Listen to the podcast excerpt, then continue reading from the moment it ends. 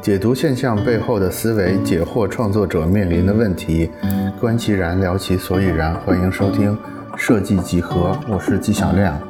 今天的内容是我在大宝对话设计师播客的直播中的录音回放。呃，熟悉我们节目的人都知道，之前我们有两期节目，其实就是大宝和我的对谈。那么这次直播呢，其实是我作为他知识星球的特约嘉宾的一场直播交流。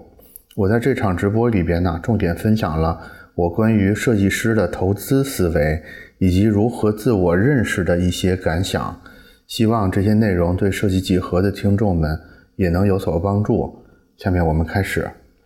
先让 Q 哥给大家打个招呼，我怎么觉得像一个聊节目一样？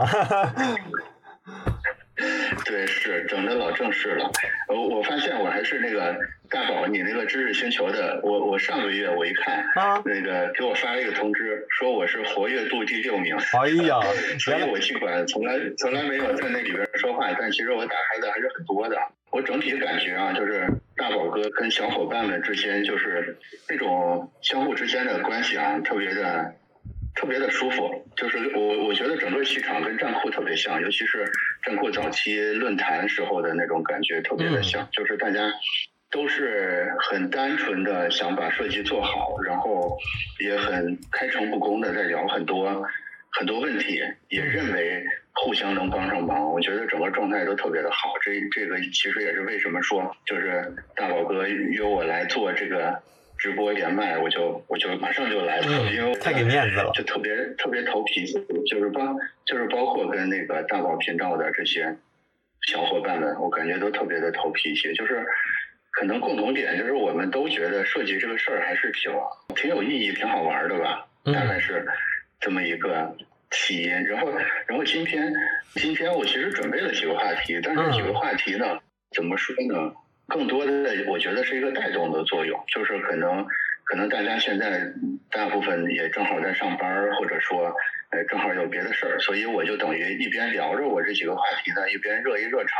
但是后面重点呢，其实有一块是希望大家帮一帮我的，因为因为我这段时间吧，我个人会觉得说，现在设计师们统一有一个比较大的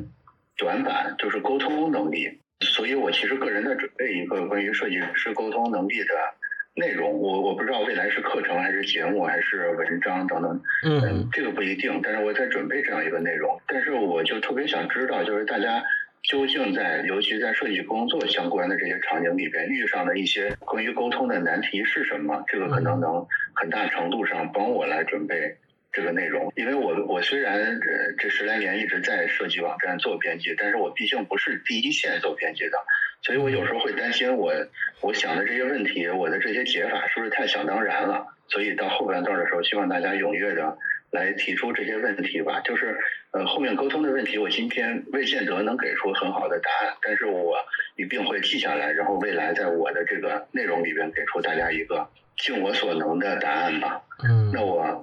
对，大概就是这样。大家可能有一些听过之前我跟 Q 哥我们的那个节目，然后呢，我觉得有一些问题呢，因为第一呢是他是站在既有设计师的属性，又有服务设计师的这种属性，又有见证了一些设计师成长的属性嘛，所以再加上 Q 哥可能在站库工作的时间也比较久，然后他的一些。沉淀，所以可以跟大家聊一聊，比如说，就像之前 Q 哥给我们提过的一些可能可以聊的点，比如说那个设计师应该去怎么去投资自己的这种专业成长、专业价值这样的一些话题，可以跟大家聊聊。那我就从这个开始吧。好，其实就是宝那个大宝问我说想聊什么话题，我我脑子里想起的第一个就是关于所谓设计师投资思维这个话题。我想聊这个话题的原因。也是因为我过去这一两年吧，在这个问题上，我自己认为有一个重大的顿悟。这个顿悟是什么？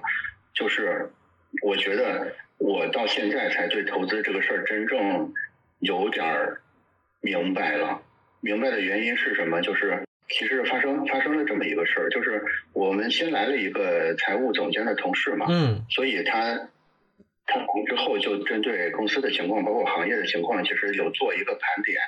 呃，当然盘点的内容是很精彩的，但是我觉得这里边给我非常冲击的有一个点，就是他他拿到了一个百分之六的年化收益率，我会发现，就是他们纯财务的角度的人，他们思考问题的角度是，嗯你们做这件事儿，它的收益率是不是超过百分之六的？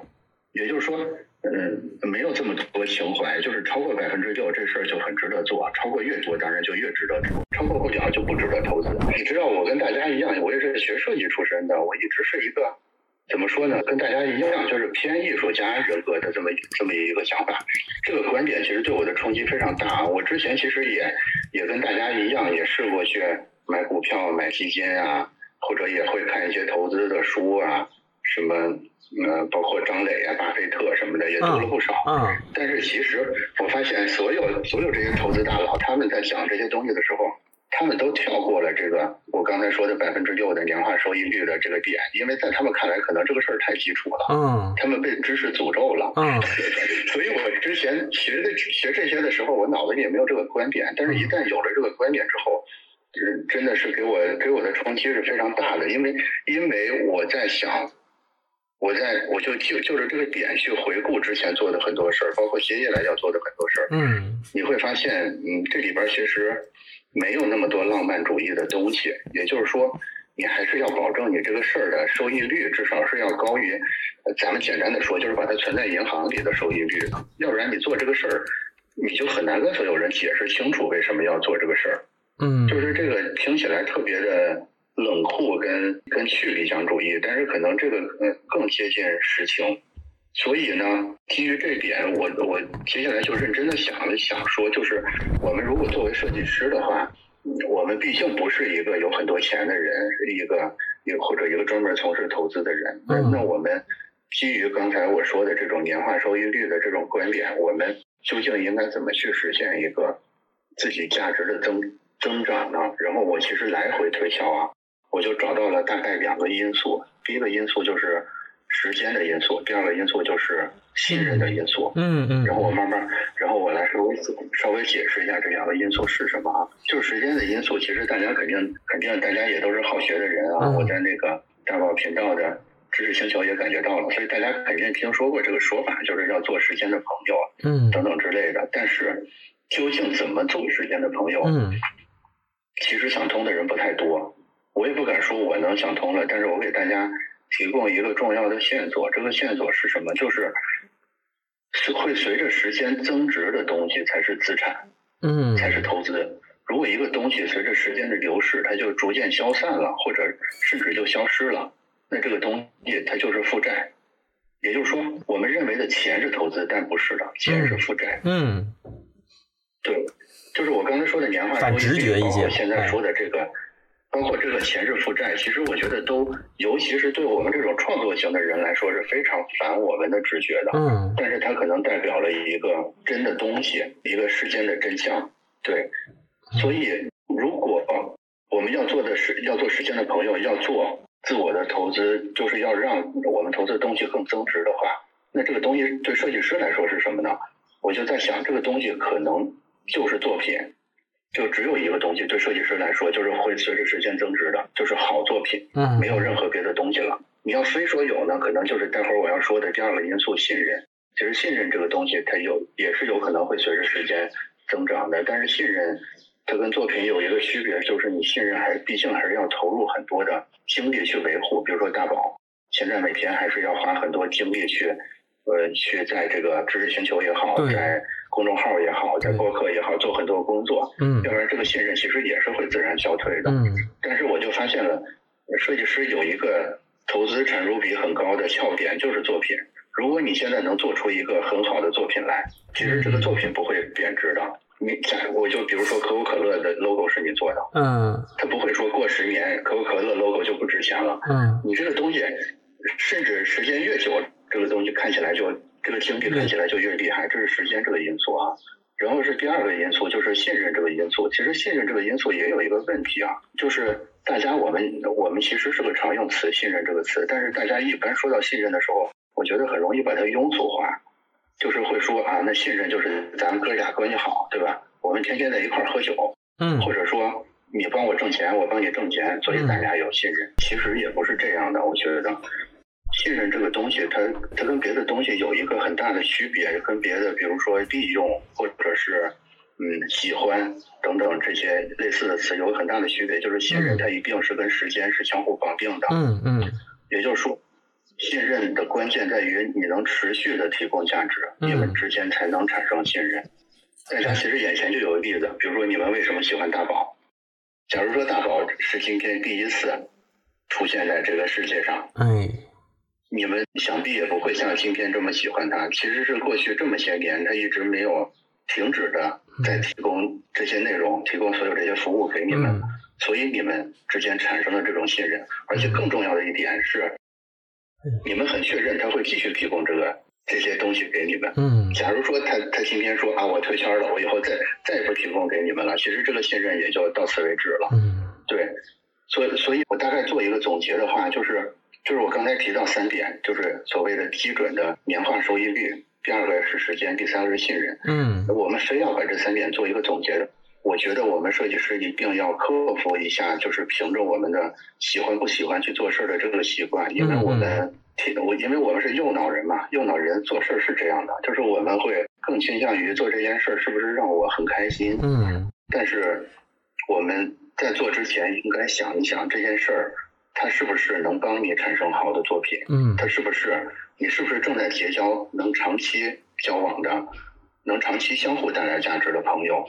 以及随着时间的流逝，信任你的人是变。多了还是变少了？嗯，你的作品是变得更好了还是更不好了？我觉得只要随着时间的流逝，你的作品越来越好，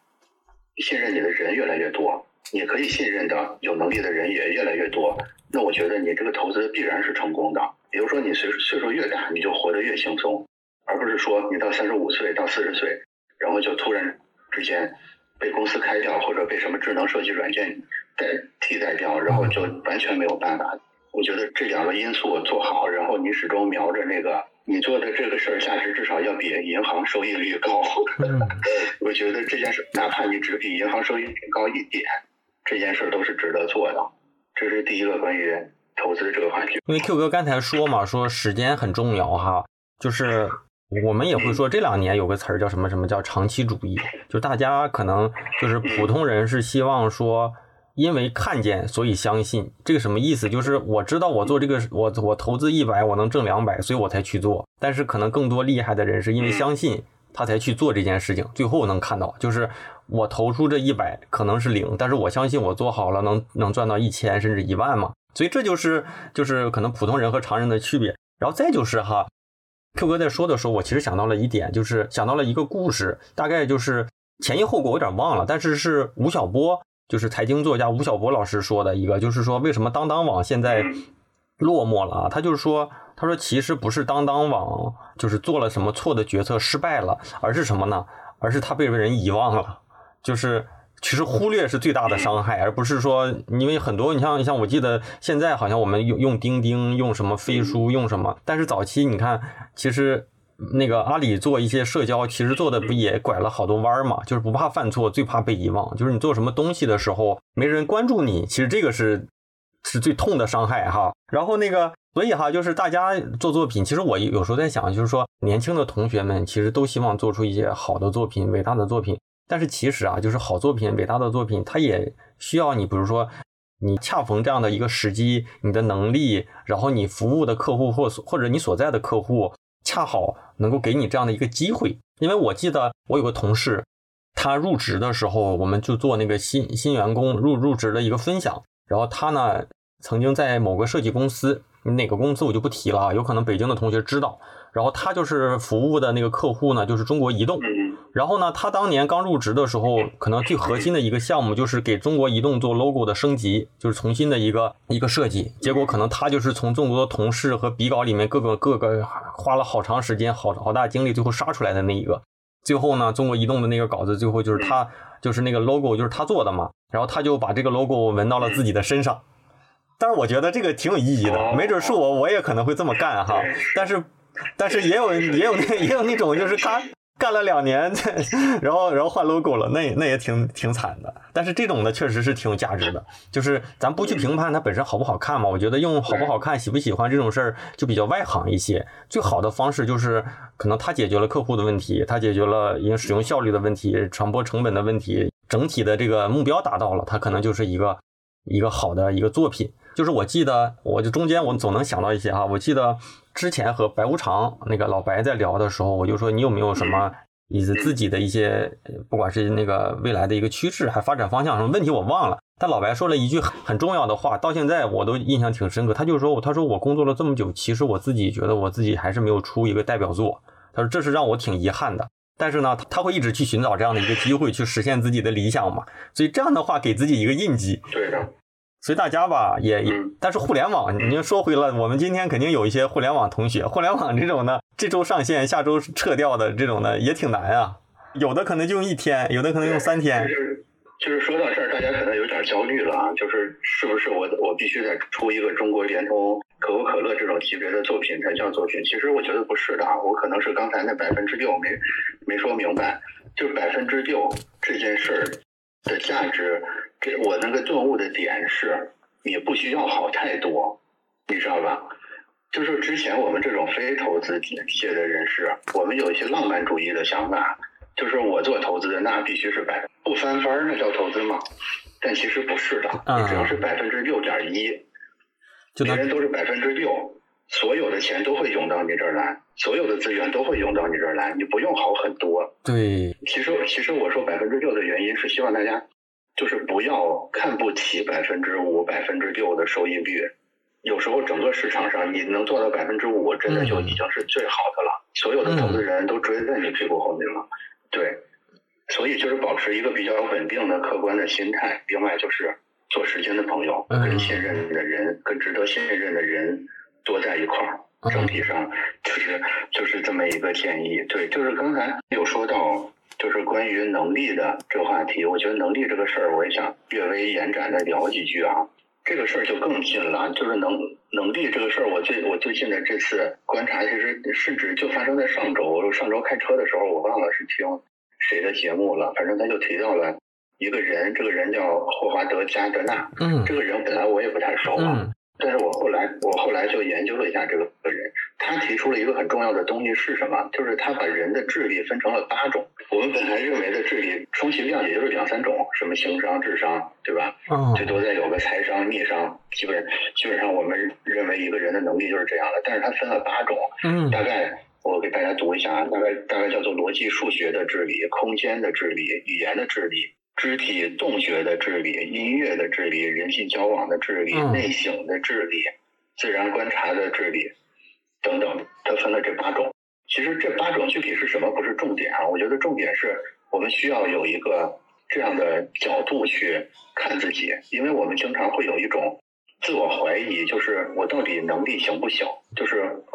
比如说我上学的时候，我学习就是不好；我工作的时候怎么都没办法让领导满意，或者让客户买单，那我能力是不是有问题？嗯，其实我觉得这就是加德纳的这个理论，它提供了一个很好的切入点，就是其实每个人的能力是很多元的，嗯，可能都不止八种。我觉得我们每个人应该主动的花点时间去发掘一下自己。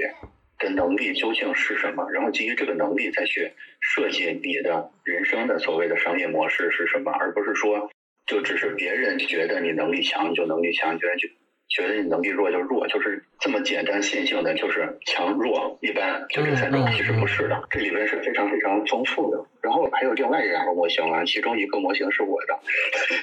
第二个模型是什么？就是一个叫罗伯特。斯滕伯格的人的模型，嗯，他他把人的这种智力分成，呃，把人的能力分成三种，一种叫分析型，一种叫创新型，一种叫实践型。嗯，我我比较认可这个观点。首先，他只分了三种，比较简单嘛，不像刚才那个分八种，咱们理解起来有难度。另外，这个我觉得是很实用的，因为我们确实发现，就是所有人的能力大概是分成这三种类型。我再重复一遍啊。就所谓的分析型、创新型跟实践型这三种，然后我就基于这个推出了我自己的一个模型，我这个模型就更本土化、更容易理解了。嗯，就是分别叫王、将、相三个类型。就是王就是大就是大王将军或者是宰相，就是这三种类型。其实跟跟这个斯滕伯格这三种有点像，就是分析型、创新型跟实践型。我觉得我们设计师啊，大多数都是创新型的，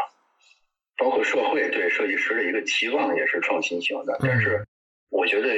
我觉得未见得我们学设计的每个人都正好是这个类型。就是有的设计师，有的设计师工作不太开心，或者是感觉工作不太顺利，有没有这种可能性？也就是说，你可能是个分析型的人，对，但是你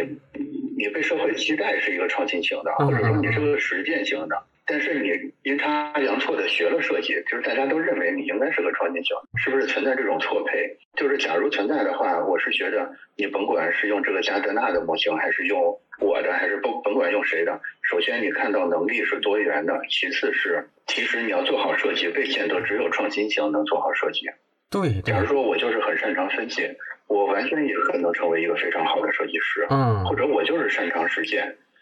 有很多设计师，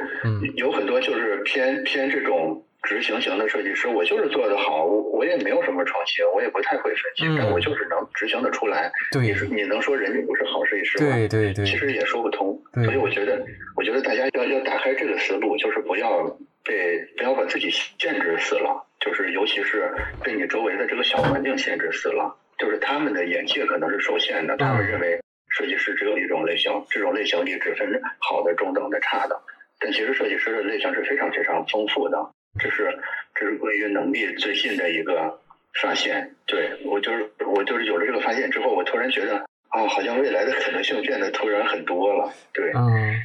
我也再念一遍刚才那八种啊，刚才那八种其实我觉得它的概括是更准确、跟更详细的，分别叫做逻辑数学智力，它指的是批判性思考的能力，嗯，就是使用数学和抽象概念的能力。第二个叫做空间智力，就是你对三维物体的一个判断能力，在脑海中具象化一个三维物体的能力。嗯，第三个叫做语言智力，就是你使用文字和语言的能力。下一个叫肢体动觉能力，说白了就是运动神经，就是你动作是不是敏捷，你是动作是不是协调。然后下一个叫音乐智力，就是你对声音啊、旋律啊、音色这些东西是不是有足够的敏感性。下一个是人际交往的能力，就是你能读懂他人和他人进行有效协作的能力。嗯。然后下一个叫做内省的智力，就是你理解自身，去判断你自身的知识能力和效率，就是你能。很客观的 观察自己的能力，我发现那个大宝频道的那个知识星球正在做这个每天自内省的活动啊，我觉得特别的好。然后下一个叫做自然观察的能力，就是用这个加德纳的原话叫做区分和关联周围自然环境的能力。嗯，他有一有一些例子，比如说，比如园丁、猎人或者是厨师，比如说，你对这些自然的材料。它怎么能构成一个产品，或者它们之间相互怎么搭配？有一种直觉，就是每个人的能力真的是非常非常丰富的。对，我觉得这里边每这八个能任何一个，你有这个天赋，都可以成为一个顶级的大师。是，对他没有什么。你要是有两三个，你把它组合一下。对，对你，你要是有有几个，他们之间的组合就就可以形成一个完全。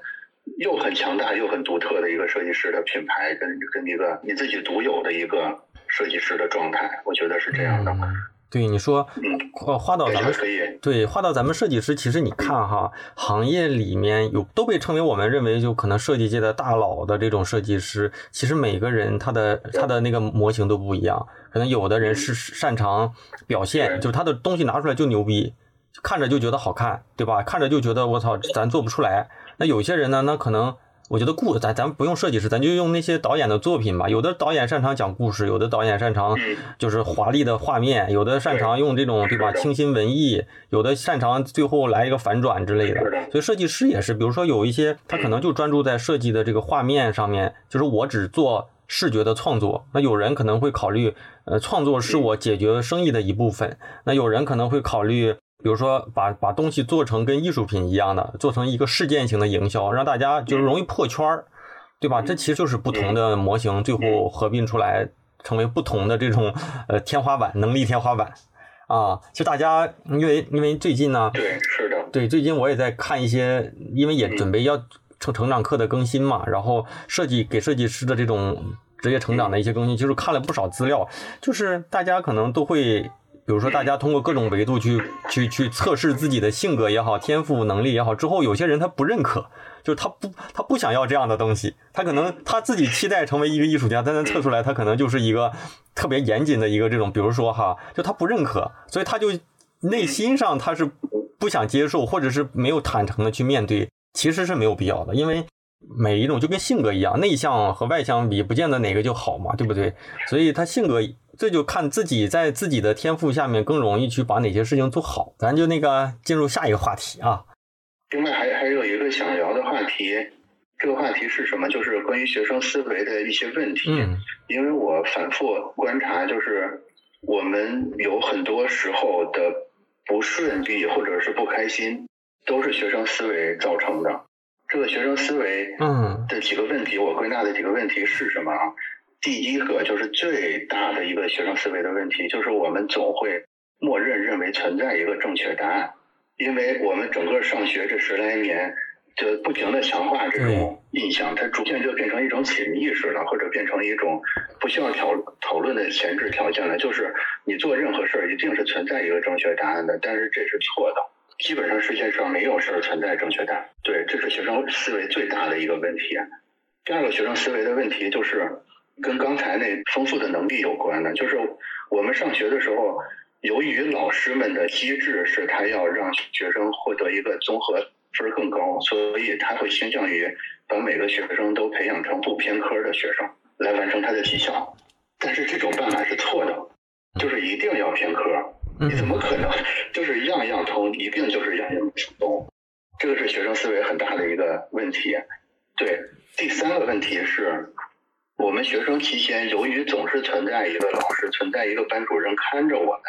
所以有的时候也给我们植入了一个不好的潜意识。这个潜意识就是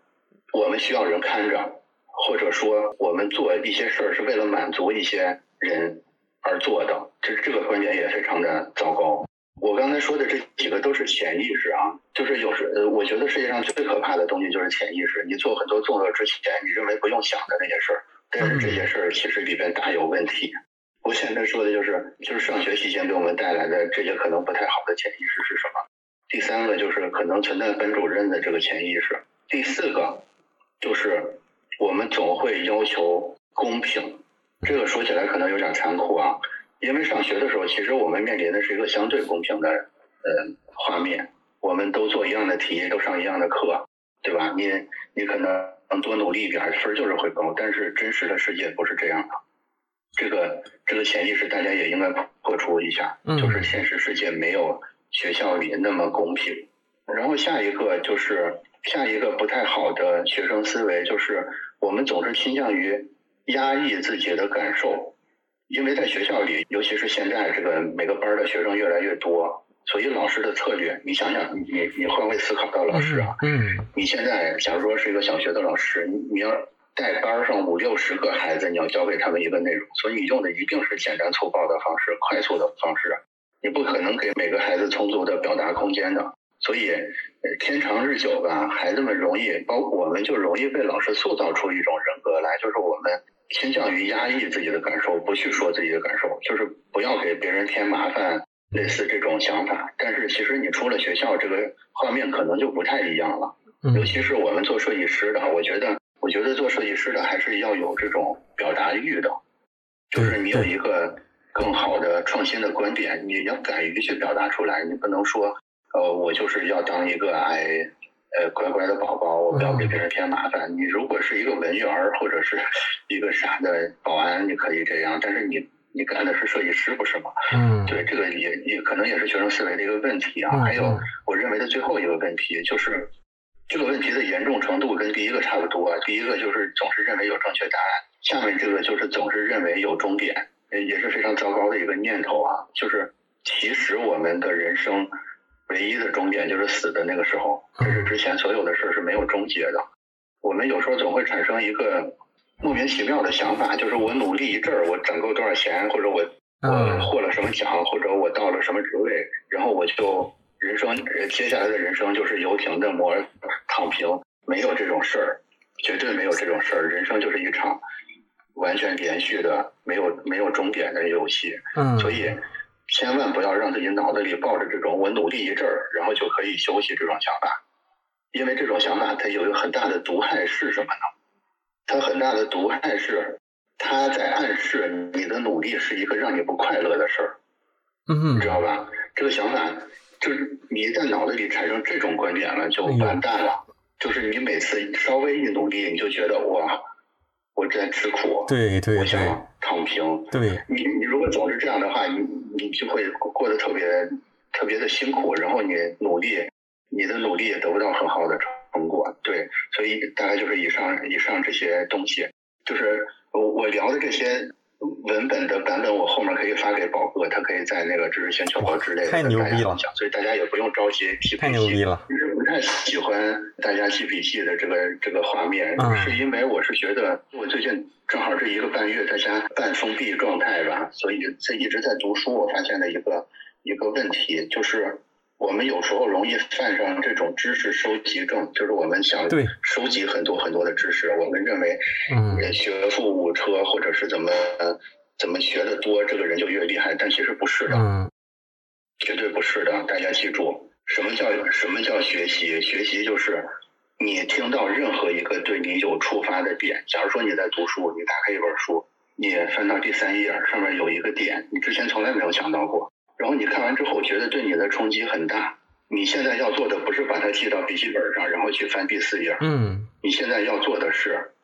马上停下来，合上书，闭上眼，把这第三条给你的冲击给它彻底想明白，甚至写一篇文章。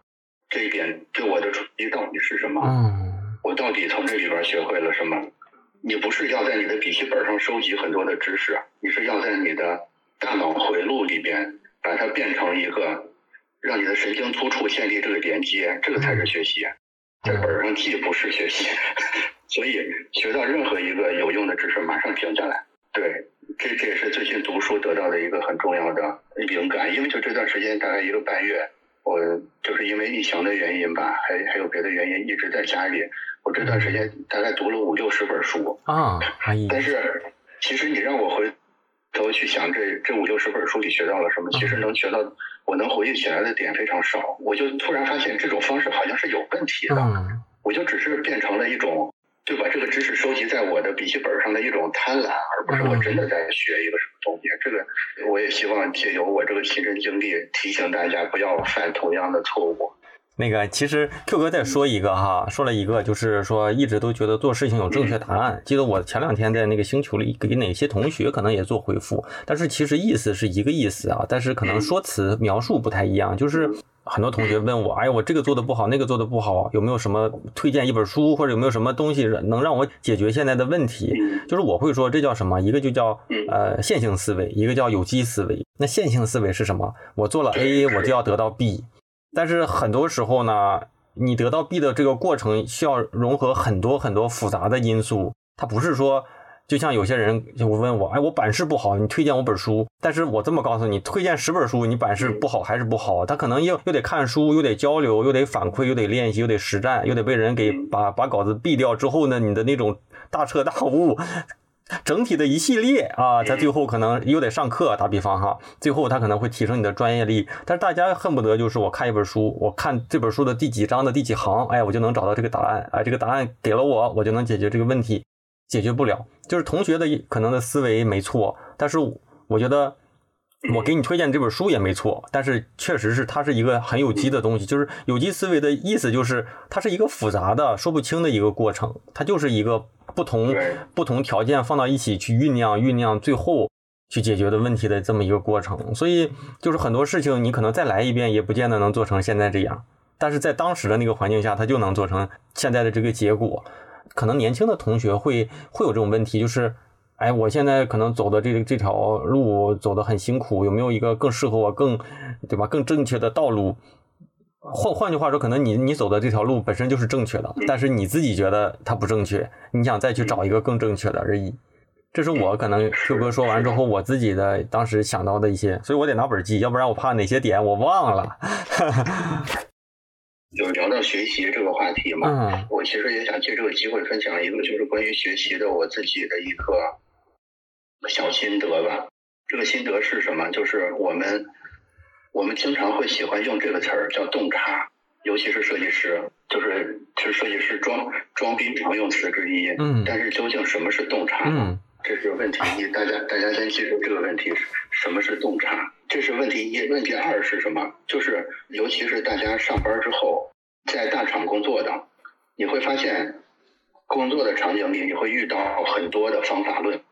包括我们现在很多认为我们学习就是在学方法论，嗯那方法论东这个东西又是什么？我觉得就是洞察跟方法论这两个东西有一个特别好的连接点，这个连接点我们每个人都亲身经历过，嗯它就是辅助线。啊 设计师的数学应该都不太好，我稍微帮大家回忆一下辅助线这个东西是什么。嗯嗯，它其实就是我们初中时候学几何的时候遇到了一些难题，然后这个时候书上就会说你画一条虚线，这条虚线把这个，比如说这个三角形这两个点连起来，然后这个三角形就变成了两个三角形，你就分别量左边这个三角三角形，再量右边这个三角形，嗯它俩合起来是不是就是整整个这个三角形了？嗯有个更直观的例子就是圆儿，就是就是我们这个三点一四这个这个圆周率是怎么来的？嗯呃，大家都知道这个圆形它其实是它为什么是一个无限不循环的数？是因为我没法量这个圆儿是多少，嗯对吧？我们我我们是没有一个尺子可以量这个圆儿的周长究竟是多少的。但是有人就创造性的想了一个办法，我把这个圆切成一百份儿，一百份儿每一份儿我是不是可以量？嗯这一百份儿加起来是不是就是整个圆儿了？就圆周率就是这么来的嘛。嗯嗯它其实就是一种方法论，就是你面对一个无解的或者很难的问题，你画了一条辅助线，或者你绕开，你想了一个办法把这个问题给解开了，它就是方法论。嗯同时，这个东西是什么？就是洞察。我觉得这个东西就是洞察。所以我们学的时候，我们学的不是圆周率要背到多少多少倍，我们学会的是我们可不可以把一个无解的东西也把它均分成十份儿，然后它就解开了。是不是可以学会这种思考的方式？就是就是把问题设设计成一个一个可看见、可预见的小问题，然后让这些小问题一个一个突破，最后解决这个大问题，是拆解。对嗯嗯对，这这是圆周率蕴含的那个洞察，蕴含的那个方法论。嗯但是其实，尤其在理科的领域啊，嗯在理工科的领域，这类似这种洞察、这种方法论特别多。嗯你会发现，各种各样的难题都有一个特别聪明的前人，他就想一想一个办法给他解决掉了。嗯，就是我最近特别着迷于去看那些机械原理的动图，嗯。就是这个钩子怎么跟那个钩子就扣在一块儿，嗯。然后就咬死了，然后往里一推，它就咵就松开了。我觉得其实这里边都包含着非常深的道理，就是嗯它不是说我们一般的市面上看到这些方法论，就是什么增长黑客了，是什么呃 SWOT 了，什么什么这些东西，就是那些东西当然也是方法论，也很有智慧，但是我们要看到，就是在很多机械设计或者几何学上，它其实包含着更多还没有被解释为实用工作方法的这种洞察在里边。我觉得这个其实是个非常大的宝库，就是我们现在遇上的很多难题，我们遇上的可能是一个网站上的问题，但是可能在三千年前，它怎么处理一个铜块的问题？其实这个问题在本质上是一样的。当嗯而且当时的人已经想出办法来了，我们为什么不能去找到这个聪明的人已经想出来这个办法？对，其实略加变形就可以解解我们芯片这个问题。我觉得这个是呃我目前认为学习最好的一个方式，就是说白了，就是我们要去看到这个方法论背后的那个洞察是什么，然后去联想一下那个洞察是不是可以用来解决我们别的问题。其实我自己的那个电台设计几何的大部分节目都是在做类似的事儿，就是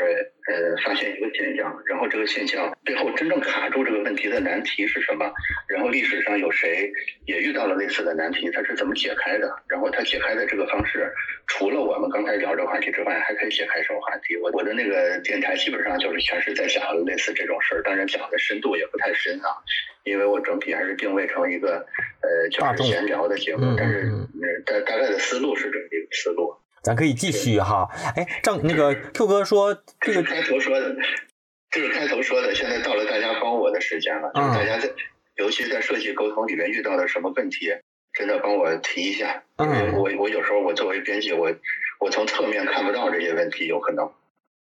就是你看，同学们一直都想对吧，拿账库推荐、账库设计师这些，其实，在节目里嗯去也去给大家就是聊过这个话题。第一呢，我觉得咱在视频里也跟大家聊聊；第二呢，就是就是作为一个嗯可能小设计师，现在账库里的，所谓的大佬是越来越多，牛逼人越来越多，怎么让自己可能，如果他真的有一天想去登录到账库的一些推荐，对很多人来说是没戏的。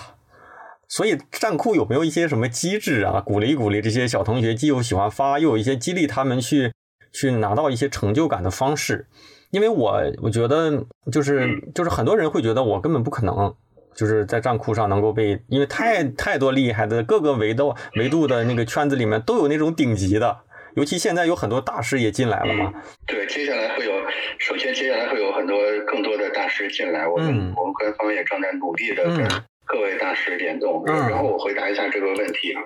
这个这个问题其实可以，我们可以这么来看这个事儿，也就是说，我们跳出跳出站库这个容器啊，我们从一个更大的角度来看这个事儿，其实站库我们可以认为是 Web 二点零里边的一个比较典型的平台型的网站。也就是说，其实整个时间线它是有一个 Web 一点零、二点零、三点零的一个时间轴的。现在我们正处在一个三点零马上要到来的时代。我我我想想，我这我这么说可能还是有点抽象啊。嗯我想想怎么说。嗯那那我就排头从外部一点零开始说吧。嗯其实外部一点零典型的就是我们所谓的那些门户网站。门户网站的特征是什么？就是它基本上就是一个线下杂志的线上版，就是所有的内容都是编辑写的，嗯嗯嗯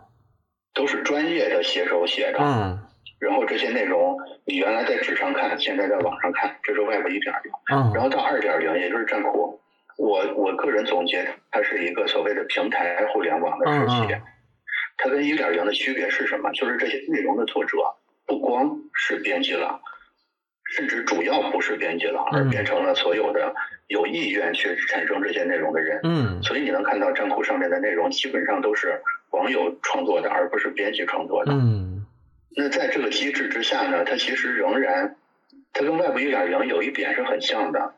呃，或者这一点是一直贯穿下来的，就是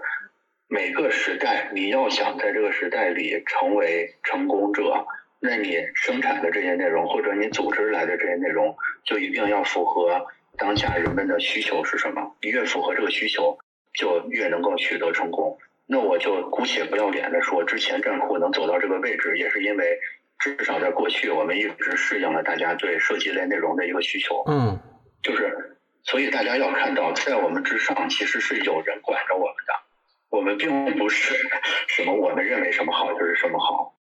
就是如果我们组织来的内容不再符合大家的期望了，嗯尤其是观众的期望了，大家也就不会会有别的平台把我们替代掉。对对对对，是，这是我们在二点零的语境下聊这个事儿。另外，我刚才提了一嘴，说现在三点零马上就要来了。我觉得三点零的到来，基本上就是刚才大宝问的那个，就是一个现在的年轻设计师的机会。我觉得就在三点零这个事儿里。现在三点零究竟是什么？呃，没有一个明确的结论，大概会认为它是一个以这种区块链技术为底层的嗯一个更加去中心化的一个方式。就是从一点零到二点零，你就能看到它其实是由一个高度集权的，嗯就是在一点零的时代，除了四大门户，你没有别的选，嗯就四大门户做的多烂，你只能看四大门户。嗯但是二点零就不一样了，我刚才说了，我们做的不好，你就看别人去了。嗯到三点零，这个情况就会继续的再分化下去。就是我会认为，在三点零的时代会发生一个什么事儿，就是嗯它会分散成更多的小组织，每个小组织就是有更多的小的中心，就是从原来的一点零的四大中心，现在可能变成有四十个中心，嗯到 Web 三点零可能是四万个中心。嗯对，这四万个中心的特征是什么呢？就是它的流量一定没有二点零甚至一点零大，因为它是啊去中心化，它是这个散落之后的，但是它的能量不见得比二点零或者一点零小，嗯是因为它聚集聚集起来的人相互之间的认同是更高的。嗯我还是拿大宝频道举个例子，嗯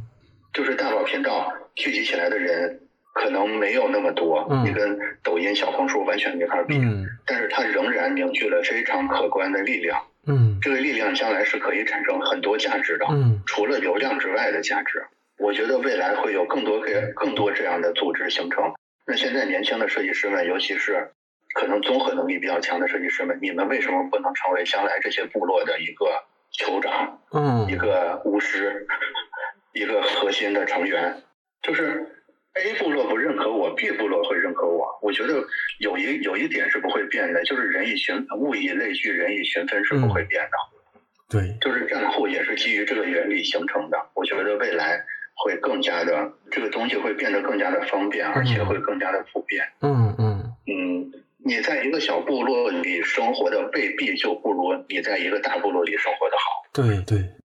就是我不知道大家听 Q 哥讲这些会不会就是 get 到自己想要的答案啊？我自己来用一些可能更通俗点的这种话语来说一说，就是以前可能是就是所谓的这种专业知识的分发，站库方负责往外分知识，就是分作品推荐，但是到后来可能一点点叫就像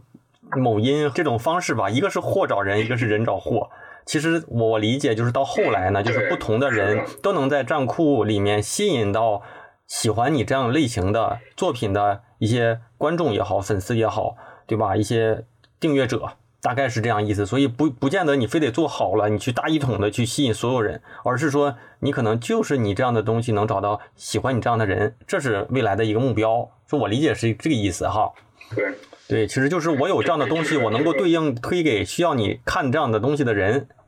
是，就是就是我们肯定也不希望成为时代的眼泪，在二点零时代就黯然落幕了嘛，所以我们也会主动的去配合大家，去便于大家去形成这些在战库上形成更好的这种我刚才说的部落也好，嗯或者是更小的圈子也好。嗯嗯是的，包括所有的平台，就是就是任何一个平台，你包括那个什么 Facebook 对吧？它为什么要走出这么看不懂？就是他知道他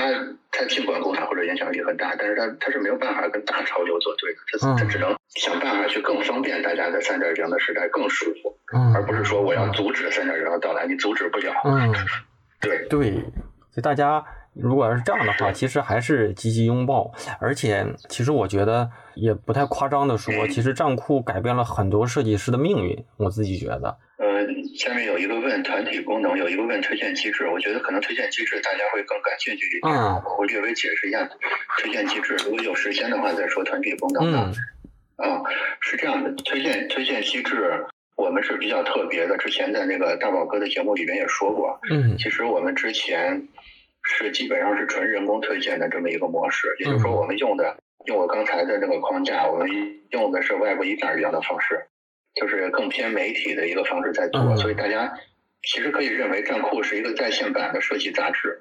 就是这这里边基本上就是包含着很浓厚的编辑们的一些一些设计观点，或者是对内容的取向之类的。嗯。哎我们我们之前一直是这样的。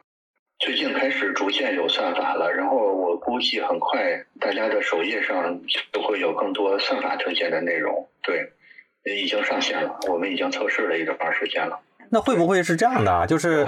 那会不会是这样的？就是算法推荐的首页推荐，你看到的首页推荐和我看到的又不是一个推荐，嗯，还是说首页推荐是一样的，其他的是根据喜好？是的。呃，是后面这种，就是首页推荐还是首页推荐，同时算法嗯会推一些别的，你你可能会感兴趣，但是没有看过的内容给你。嗯对，首页推荐要具备哪些条件？这个这个问题每天都要被问好几遍啊。这个问题是这样的，我现在可以先给大家一个答案。这个答案其实其实无非是它的这个就是主要的那几个特性，就是创新性、完成度、美学，然后可能商业性这些。这个答案我可以给到大家，但是这个答案其实说白了，大家是不会满足的。呃，包括这个答案其实也并不能很好的回答这个问题。嗯原因是什么呢？就是就是好像你你会认为什么东西好一样，这个东西它就是一个偏主观的偏主观的东西。我们当然会有一些比较稳定的，比如说我们总会总会认为说嗯比较有创新精神的内容是好的，但是这个创新精神究竟是什么？对怎么测量？你其实永远都给不出来，所以它永远是一个偏主观的抽象、抽象的答案。大家要看到一点，就是有一个东西在背后约束着我们，就是如果我们推荐的东西不够好，那我们就会被别人替代掉。所以不是一个很好的规则在使我们的工作好，而是这个游戏迫使我们。必须做得好，我们才能生存下来。对对，所以所以所以这点就是大家有时候有时候看不懂首页推荐，就会吐槽说你们怎么就瞎推？其实我们怎么说呢？也是也是冒着很大的，也是鼓着很大的勇气在做这些推荐的动作的。大家要看到，就是我们能推好的原因，一定是我们学到了东西，而学到了东西一定是犯了错。也就是说，有的首页推荐大家不太能理解，其实我们是在测试现在类似这种内容究竟大家对它的反应会是怎么样。如果我们不犯这个错的话，我们是没有办法主观想象出来它会发生什么事儿的。所以我们一定会主动的犯一定比例的错。这个其实是在这个角度上，我我们跟大家一样，我们都是在做创作。就是我刚才用杂志那个比喻，就是我们在编一个杂志，然后放到市场上去等待市场的验证。你们可能做一个作品放到市场上去等市场的验证，就是其实在这点上我们是一样的。有一些转抖音上了，就是对设计变现肯定有进一步的考虑的。就是我觉得是这样的，就大家遇到很多不能理解的问题的时候，可以多试一试换位思考这个方式，我觉得基本上能迎刃而解其中百分之八九十的问题。比如说，你假如真的能换到我们的角度上去想，我们现在遇到的问问题跟挑战，我们害怕的东西是什么的话，你其实大概就能明白我们为什么要做这些行为了。所以，关于怎么能更好的推荐，关于怎么能帮大家赚更多的钱，肯定也是我们目前最核心的问题。因为大家知道，站酷尽管我们是个平台，但我们是个比较垂直的平台，所以我们面临着更加直接的，像抖音啊、小红书的。这种大众平台的冲击，就是在数据上我们肯定没法跟他比。同时，我们又想让设计师们继续跟我们在一起，我们一定用尽所有的办法帮大家赚到钱，或者是对帮大家过得更好。真的是，至少要绝对比小红书或者抖音做得好，我们才有机会活下去。这都不是说理想主义的问题，这是很现实的问题。如果我们做不到，我们就被市场自然淘汰掉了。对，所以大家其实也应该去去拥抱吧，比包括说，我记得很多同学，呃，是在站库里知道我的，因为其实以之前也是都是在职场嘛，在职场上很多不管是做的项目啊什么的，我觉得不太方便，或者是我不太喜欢发出来。但是呢，前几年嘛，就是也一直没有发站库，但登录站库的时候，直接就。干到首页，干到轮播图上了，就是因为站库的同学把我的这个节目就是给推荐了，然后才才有一批同学通过站库啊知道大宝对话设计师，然后甚至说也也在站库上关注过我嘛。但是接下来嘛，我我一直也说，接下来可能也会在站库上更新一些项目的作品，毕竟现在也不用怕啥了 啊。但我我记得我们是嗯，我们是。共谋者，对，就是站库跟设计师们，我们一起想办法让设计这件事儿变得，起来像喊喊口号，但是这是真心话，嗯，就是这一定也得让设计更有价值，然后咱咱们才能一起变得更好。对，要是设计变得。逐渐没有价值了。我们作为设计师平台很难受的，比你还难受。就是你可以很轻松的转个行，或者是去家里继承，嗯，继承家产之类的。那我们怎么办呢？就是我们只擅长服务设计师。如果设计师这群人过得不好了，我们真是世界上最难受的人。嗯嗯嗯。站库大年龄设计师数据多吗？站库的，他其实同学想问的就是站库的这个人群分布。这两年变多了，我觉得这里边正在发生一个我们不喜欢，但是可能也有点难克服的事儿，就是这个事儿就是我们自己在变老。嗯，你明白吧？就是每个时代的人，他大致喜欢的东西会不可避免的有一些一致的，所以，嗯，我就像像我这一代的老编辑吧，我们喜欢的内容可能跟现在年轻的编辑喜欢的内容都不一样。嗯，所以肯定是。我们推荐的内容就会吸引跟我岁数差不多的人，大家也看到我这个岁数也不小了，对吧？所以当初吸引来这批老老伙伴呢，可能也跟我一样，对，也跟我一样，就是变成大龄设计师了。所以，所以这个比例其实是在呃，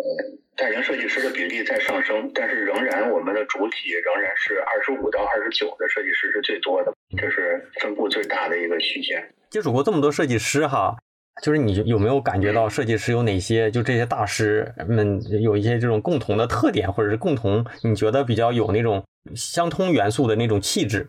相通元素的气质，其实之前就是在大宝哥的节目里有说过，就是大家各种各样，但是有一个共同的特点，就是想做就马上去做，基本上都不怎么犹豫的。就是在一个事情所有人都认为没有价值的时候，他们舍得去投入进去做，这个可能是个统一的特征。另外一个就是关于大师等等之类的东西，我觉得我们可以更客观的看这个事儿，也就是说。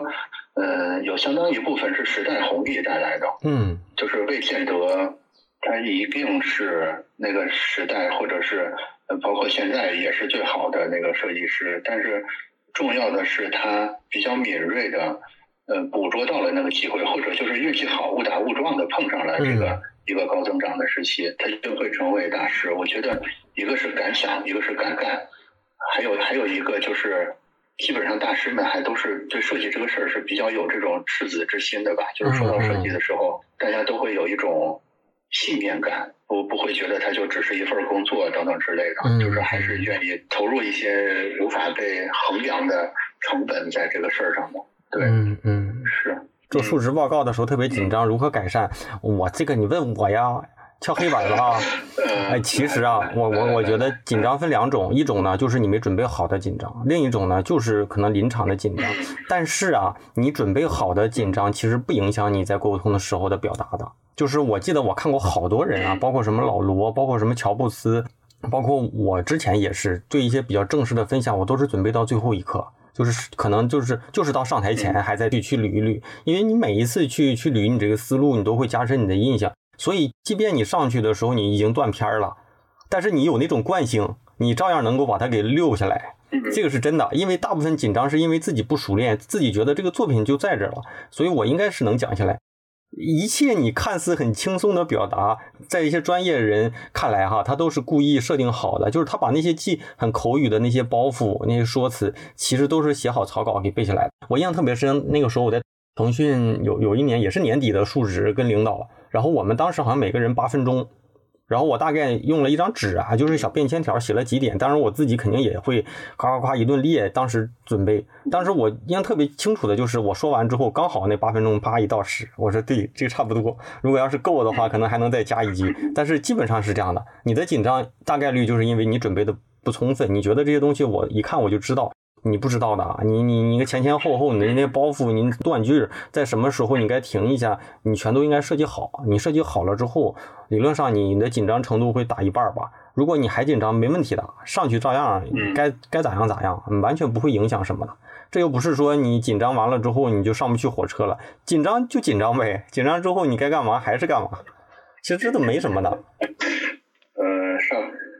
上火车这个好，就是啊，因为你 你紧张完之后，你不会损失什么的，你该做还是做，大不了就就看看呗。但是一定是你准备得充分，就是大家会觉得所谓的充分，就是我把自己要弄的东西都写好了，放到下面提词器里，我照着读，那个不叫准备充分。准备充分是你把所有的东西弄好了之后，你自己都能背下来，然后你自己再演练无数遍，然后上台之后，